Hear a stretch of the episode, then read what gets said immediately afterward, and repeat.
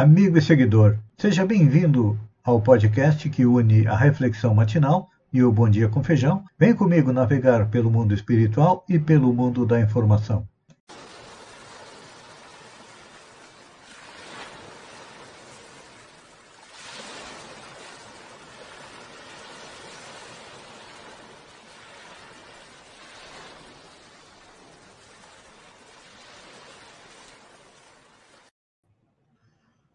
Olá, amigo e seguidor. Seja bem-vindo à nossa live diária da Reflexão Matinal, onde eu convido você para irmos em direção ao nosso coração, nesta segunda-feira, que é feriado sombrio, para lá, como jardineiros espirituais, elevar templos às nossas virtudes. E como somos ainda espíritos imperfeitos, precisamos arrancar a erva daninha dos nossos defeitos e vícios do nosso coração, mas tem umas que estão tão com as raízes tão fundas que não podemos arrancá-las, então vamos cavar masmorras a elas, enterrando-as bem fundo. E hoje, a nossa reflexão é sobre um defeito dos outros. Nós não temos. No máximo que nós temos é a chamada inveja branca. E a nossa reflexão de hoje é do Evangelho de Lucas, que diz o seguinte: E, fitando a todos ao seu redor, disse o homem: Estenda a mão. Assim o fez, mas não lhe foi restaurado. É, aqui, Lucas está se referindo ao episódio do homem da mão ressequida. E fica claro que a grandeza espiritual do Cristo suscitava sentimentos de inveja em seus opositores. Por que curar a mão doente daquele homem no sábado? Os escribas e fariseus se encheram de furor e discutiam entre si quanto ao que fariam a Jesus. Ora, será que o ódio contra o Cristo era apenas em função do que ele realizava no dia de sábado? Com certeza não. O problema era que os adversários da sua palavra não conseguiam curar a quem fosse em qualquer outro dos dias da semana. Isso tem uma explicação. É que os templos haviam sido transformados em covil de ladrões. É, e viviam, em consequência, lotados de doentes, que não obtinham a cura pela intercessão dos sacerdotes. Onde estivesse, sem formalidade alguma, Cristo curava a todos. E movidos pela inveja, devido à sua crescente falta de prestígio junto ao povo, os escribas e fariseus começaram a tramar seu desaparecimento do cenário. É. Infelizmente, a inveja era e ainda é um sentimento bem presente no coração afastado dos caminhos do Senhor. Em vez de o trabalho de alguém nos ser causa de admiração, pelo esforço que essa mesma pessoa despende para realizá-lo, porque não conseguimos copiar os exemplos de renúncia e devotamento, nos é motivo de inveja. Principalmente na seara espiritual e em todos os setores da vida. É claro que, normalmente, nós sempre dizemos que os outros é que são invejosos. Nós não. Nós, no máximo, temos aquela inveja branca de que, quando alguém é, aparece com uma roupa nova, com um celular de último modelo, com um carro mais novo do que o nosso, ou postando foto em restaurantes, pizzarias, etc. e tal, nós dizemos que temos a inveja branca e gostaríamos de estar no lugar daquela pessoa. Vocês já pararam para pensar qual é o real motivo da inveja? Por que, que nós temos inveja? Primeiro, porque não conseguimos fazer aquilo que nós estamos vendo outra pessoa ou outras pessoas fazendo. Então, provavelmente é que a estatura, não a estatura física, mas a estatura espiritual do invejoso seja bem menor que a estatura do invejado. E foi o que aconteceu com Cristo. Os fariseus tramaram, tanto que Judas foi convencido a entregar Jesus, acreditando que Jesus utilizaria o seu poder para se livrar dos guardas, para se livrar da sentença e se tornaria o novo rei dos judeus, levando os judeus para fora do Império Romano. Jesus não fez nada disso. E o próprio povo judeu continuou com esta ideia de separação do Império Romano. Houveram, depois de Jesus, uma ou duas revoltas, e na última, o que, que Roma fez? Acabou com a Judéia, e os judeus foram dispersos pelo mundo, só conseguindo retomar o seu país no século passado, na década de 50 do século passado, e hoje estão fazendo com os palestinos aquilo mesmo que foi feito com eles, ou seja, ainda estão no olho por olho, dente por dente, não aprenderam a conviver com os palestinos que já eram os donos daquela região. Quem lê a Bíblia, quem analisa a Bíblia, sabe que os judeus chegaram depois, os palestinos já estavam ali. Então, é um povo que ainda é movido pela inveja, e passados dois mil anos, nós também continuamos sendo movidos pela inveja. E como eu disse, a inveja é porque se deve à nossa estatura espiritual ser menor do que aquele que nós estamos invejando. Então, o que, que nós fazemos? Nós queremos cortar as pernas, ou seja, diminuir o tamanho daquele que nós invejamos. Então, se a criatura invejosa, com energia mental, é, perde seu tempo na crítica maledicente a quem trabalha e faz,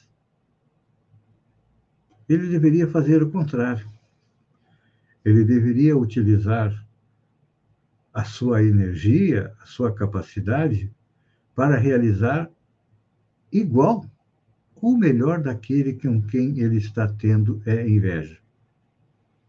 É claro que aí, em vez de destruir, que é mais fácil, ele iria construir muito mais sobre a terra. Mas, como diz aquela fábula de Esopo da raposa com as uvas, a raposa porque não conseguia comer as uvas, disse que elas estavam verdes, mas não. Isso é fruto da inveja. Com certeza, todos nós ainda temos muito de inveja dentro do nosso coração. Senão, nós estaríamos arregaçando as mangas e trabalhando junto com todos os outros para fazer da nossa rua, da nossa comunidade, da nossa cidade, do nosso estado, do nosso país, um local melhor, onde todos pudessem viver em harmonia. Não ficaríamos aí é, indo às redes sociais, indo a todos os locais, fazendo críticas extremamente invejosas. Pense nisso. Mire-se na inveja dos outros e procure diminuir a sua meu caro amigo seguidor. Enquanto eu agradeço a você por ter estado comigo durante esses minutos, fiquem com Deus e até amanhã, no amanhecer, com mais uma reflexão matinal. Um beijo no coração e até lá, então.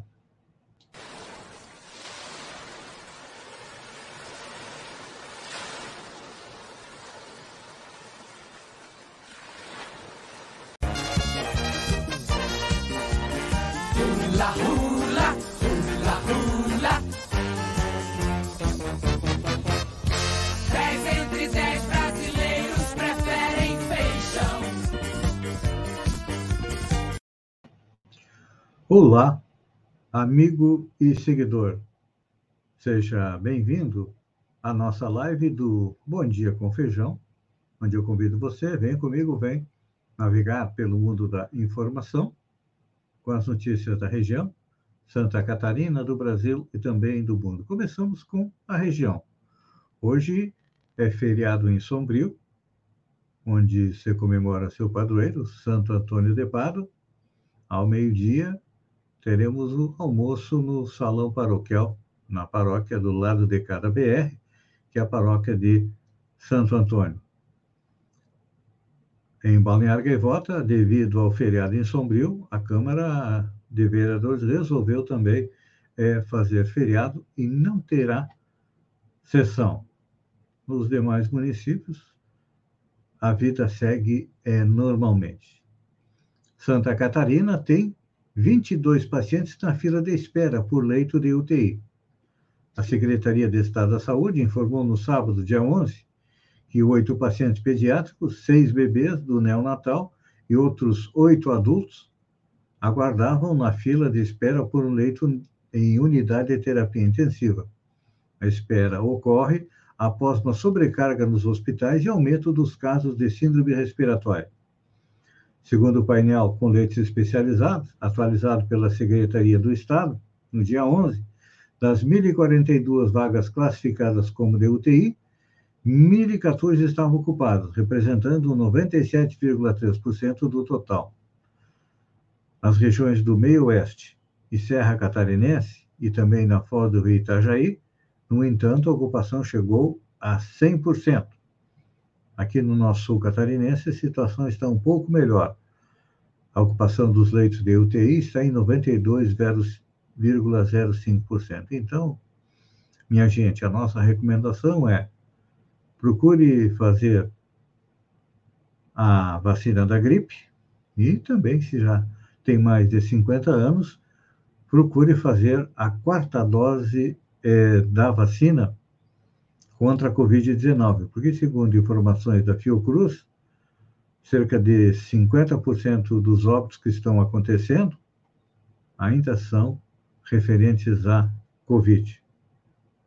Bailarino de Santa Catarina conquista ouro em competição de balé internacional. O catarinense Wagner Carvalho ganhou a medalha de ouro no 14º concurso internacional de balé em Moscou, na Rússia. A competição, conhecida como a maior do mundo entre bailarinos, teve início no dia 3 de junho e terminou na sexta-feira, dia 10. No sábado, dia 11, o dançarino de 26 anos, natural de Joinville, recebeu o prêmio. A brasileira Amanda Gomes, também de 26 anos, que dançou com o catarinense, recebeu a medalha de prata. Os dois competiam na categoria de duetos. O evento ocorreu no palco do Teatro Bolshoi.